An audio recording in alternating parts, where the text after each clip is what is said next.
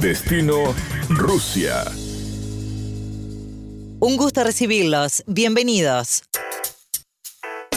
Hoy conversamos con una simpática pareja de bailarines quienes viven en la ciudad rusa de San Petersburgo. Andrés Silva, originario de la República Argentina, y Milena Otseri, nacida en Rusia. Las redes sociales fueron las responsables de que ambos se conocieran y hoy en día no solo están unidos por una relación sentimental, sino también por un emprendimiento en común. Andrés y Milena llevan adelante juntos una compañía de tango llamada Enlazados Tango. En la nota con destino Rusia, esta pareja de bailarines ruso-argentina cuenta su historia de amor, cómo se conocieron, por qué decidieron vivir en el país euroasiático y los proyectos que tienen en común. La entrevista.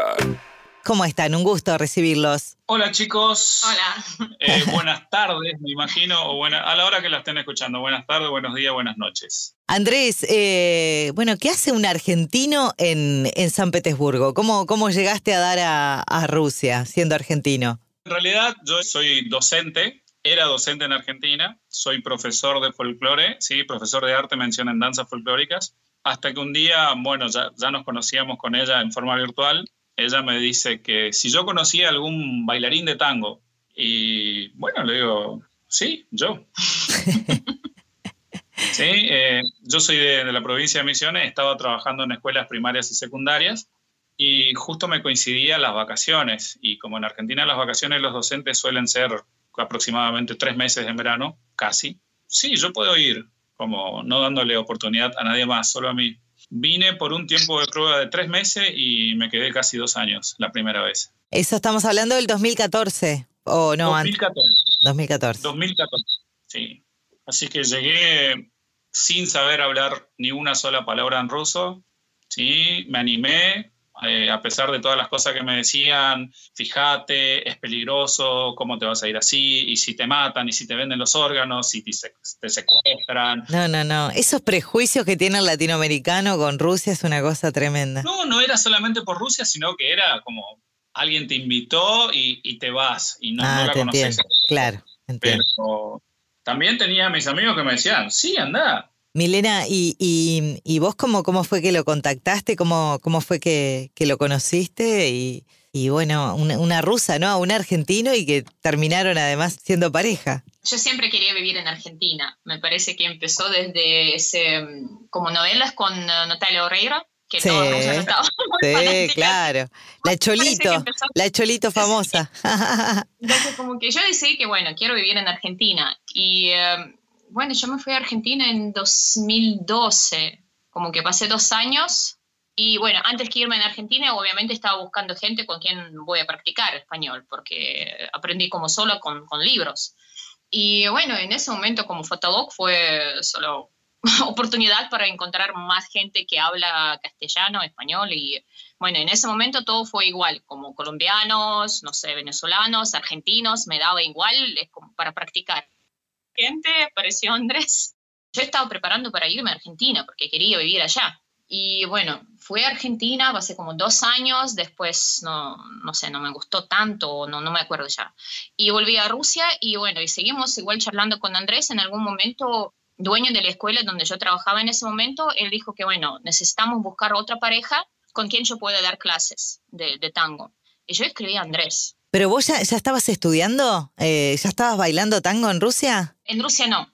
En ese momento yo, yo viví en Líbano cuatro años y después justo volví a Rusia y pasé como tres meses en Rusia y bueno, y todo eso empezó con pareja, con clases de tango. Pero el tango, ¿cómo, cómo llegó a tu vida? O sea, ¿vos te interesaba nomás aprender a bailar y demás? Yo estaba buscando estilo, bueno, de baile que como que me representa porque yo bailo desde que tenía tres años y probé todos los estilos que, que se Ah, se sos bailarina, o sea, sos, sos de Sí. profesión bailarina, ahora sí, está, ahora Sí. entiendo. Bien. Estaba buscando y en algún momento en el Líbano bailé con un argentino, bueno, sin saber bailar tango y me encantó y dijo que bueno, ese es ¿De qué parte de Rusia sos, Milena? ¿Dónde naciste?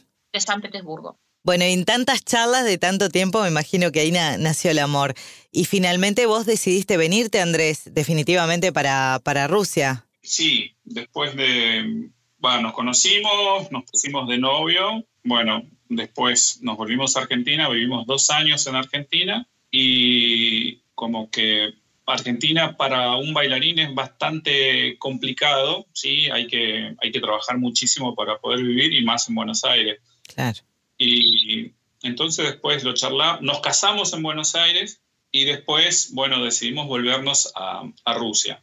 ¿Eso entonces, eso ya fue en el 2018. Bien, buen año eligieron para volver a Rusia en pleno Mundial de Fútbol. Exactamente, exactamente. Y bueno, empezamos a trabajar en una escuela de tango muy importante acá y como que había una necesidad de hacer algo más, no solamente eh, hacer shows eh, en las milongas o... Y dar clases. Y dar clases. Entonces empezamos con un proyecto de un espectáculo donde invitamos a otros colegas profesores y algunos bailarines avanzados y hicimos nuestro primer espectáculo de tango que se llamaba Como en las películas, donde se representaba como todas las formas de amor que suelen aparecer en las películas. Amor, desamor, eh, de parte del hombre, de parte de la mujer. Y a partir de ese momento, bueno, hablando mal y pronto, la dueña de la escuela donde trabajamos nos tiró un poco de bronca porque como que empezamos a hacer un proyecto fuera de la escuela que trabajábamos. Claro, no le gustó, no le gustó mucho. Entonces, nosotros también, como con mucho problema, le dijimos, bueno, está bien, hasta acá llegamos, listo, no trabajamos más acá y empezamos un proyecto que se llama eh, Enlazados Tango, donde la idea es formar a bailarines sociales, a bailarines profesionales. Entonces fuimos sumando gente, fuimos sumando otras materias como ser eh, formación actoral, Qué bueno. otros bailes y bueno, llevamos como cinco espectáculos, de los cuales uno hace más de dos años que está en cartelera en, los teatros acá en San Petersburgo. O sea, empezaron a formar, fue una oportunidad para empezar a formar su propia escuela de, tango y, demás, porque enseñan otras, otras cosas también, está muy bueno. Es todo abocado a lo, a lo que hacemos, digamos, la formación de actores para, para los bailarines, sí, tienen clases de técnica clásica, todo lo que nosotros necesitamos Igual, a la escuela se ingresa solamente a través de un casting, porque tiene que tener una, una base muy, muy sólida. Bien. Y no tenemos un problema, no tenemos el problema que por ahí existe acá, que si venís a mi escuela no podés ir a la escuela de otro.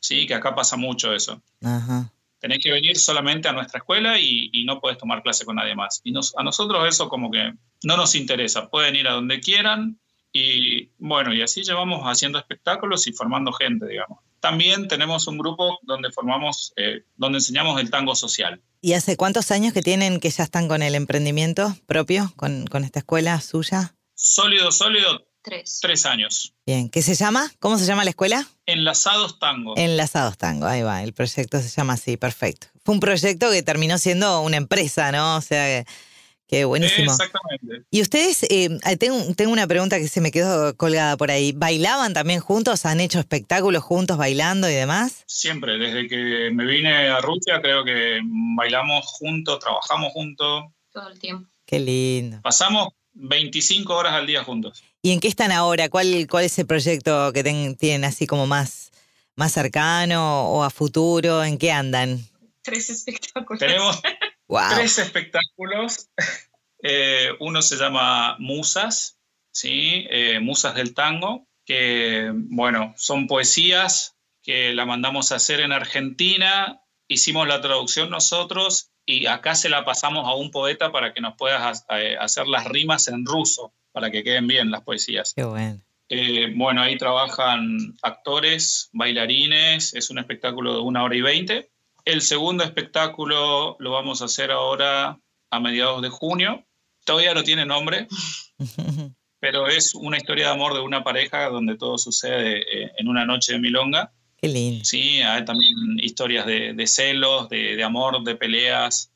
Y la otra que, que es para la próxima temporada que empieza en septiembre es hacer uno sobre las madres de Plaza de Mayo. ¿Cuántos alumnos tienen en total? En la compañía tenemos aproximadamente 25 bailarines, que son bailarines, pero después eh, en la clase de tango social sí tenemos 20, 25 personas también. Que... Ah, claro, porque tienen conformado como un grupo pro, digamos, profesional y, los otros que están aprendiendo más en la escuela. Qué bueno, interesante.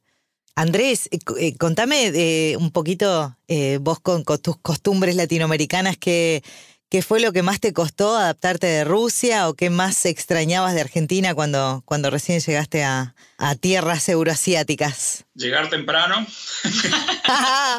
Me dijeron sí que en Rusia la puntualidad es extrema. Es como que te dicen cinco minutos se le espera al zar. ¿Vos quién sos? Una onda así. sí, sí, Pero bien. bueno, no, después eh, lo que al principio extrañé eran, eran las juntadas, porque aparte de ser docente, era músico en Argentina. Entonces siempre andaba de asados, guitarreadas y, y al principio me costó un poco, porque acá no, no había nadie con quien hacer esas cosas y tampoco yo hablaba ruso, entonces era, era un poquito difícil. Pero después fui aprendiendo ruso, tomé tres meses de clase de ruso con una profe muy copada, un- una señora mayor. Para, ¿en tres meses aprendiste a hablar ruso? Sos un crack. Eso fue lo básico. Ah, está, porque digo, gene- los latinos con los que he hablado de seis meses para arriba. Antes no, no, imposible. No, no, yo creo que a partir de los tres meses sí, ya me empezaba a comunicar y después la calle, aparte como que no conocía a muchos latinos, conocía a cuatro o cinco que estaban acá, que eran de Cuba, de, de Colombia y nada más. Claro. Y todos mis alumnos rusos. Entonces, bueno, empecé. Y si te, si te pregunto al revés, ¿qué es lo que más te atrapó de Rusia para, para decidir quedarte? ¿Qué es lo que más te gustó? La tranquilidad. San Petersburgo es una ciudad gigante, pero esto, ¿escuchás algo? Claro, es. nada. Es un silencio y no, puedes andar a cualquier hora por la calle, que nadie te va a molestar, nadie Claro, te dice la nada. seguridad. Es más, Tranquilidad y seguridad. Y con la gente, ¿qué tal, Andrés? Con la, con la cultura rusa y demás, te adaptaste súper bien, ¿te gustó? a mí sí, a mí me gusta. Aparte el clima es otra de las cosas que me encanta. Mirá. Como yo soy de Misiones y vivir a 48 grados la mayor parte del año. Querías escapar pesado. un poco del calor, vos hiciste al revés. Querías un poco de, de fresco, de fresco, de aire fresco. Al principio ella no quería caminar conmigo en la calle porque yo no me abrigaba. Me decía, la gente va a decir que estás loco. Porque no, no sé, no, no, no siento el frío. Mirá. Por 20 grados bajo cero, mi amor. Ve- 20 grados bajo cero. andaba ¿Y no con un siente busito 20 atrás. grados bajo cero? ¡Ay, qué increíble! No, no, no. Eh, ¿Sos humano, Andrés? Y este año, este año hice, hice- bueno, aparte de probar primero todas las comidas raras que tenían acá, Ajá. eh, este año hice creo que mi culminación haciendo la, la creyeña, que es el bautismo, nadar en el río congelado. ¡Oh, hiciste eso! ¡Me muero! Entonces, creo que no, no sé qué me falta ahora. No, no sé increíble. ¿Y cómo acá. fue esa experiencia? Contá, ¿Ahí en San Petersburgo es que se hace? Eh, sí, acá en San Petersburgo. Fuimos, eran como las 8 de la, de la noche, hacía, no hacía tanto frío, ahora menos 15 más o menos.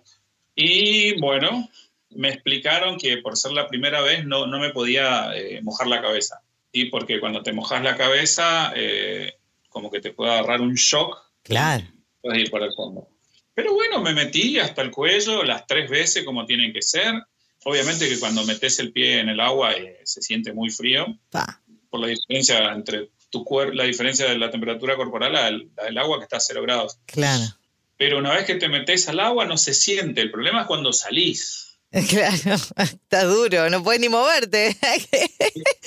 Como millones de agujas que te hincan por todo el cuerpo. Ay, ay, ay. Es una ciudad hermosa, se la conoce como la Venecia del Norte, por lo poquito que yo sé de historia. Pedro el Grande se había ido a estudiar a, a Europa y vino enamorado de Venecia. Entonces, este señor solo ocurrió mandar a hacer los canales, o sea, desde el río Nevada empezó a, a Ah, hacer que canales. dice que es muy lindo ese paseo, sí, sí, sí.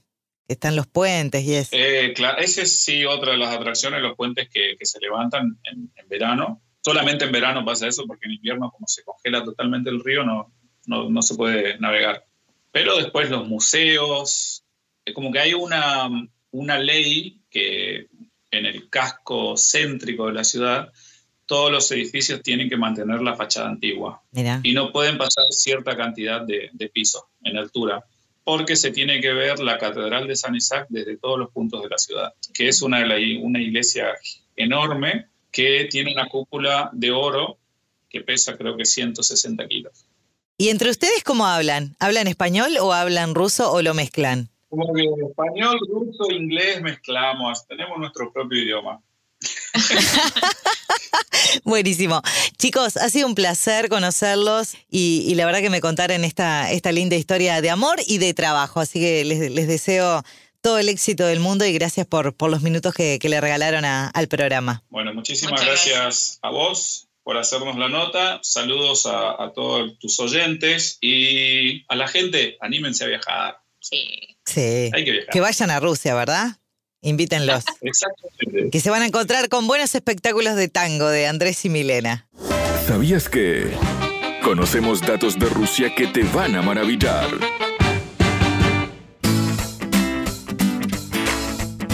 En la época de la Unión Soviética, el tango en general no gozó de gran popularidad, salvo una canción uruguaya querida por todos, La Comparsita, de Gerardo Matos Rodríguez, que se convirtió en una de las melodías más populares del país.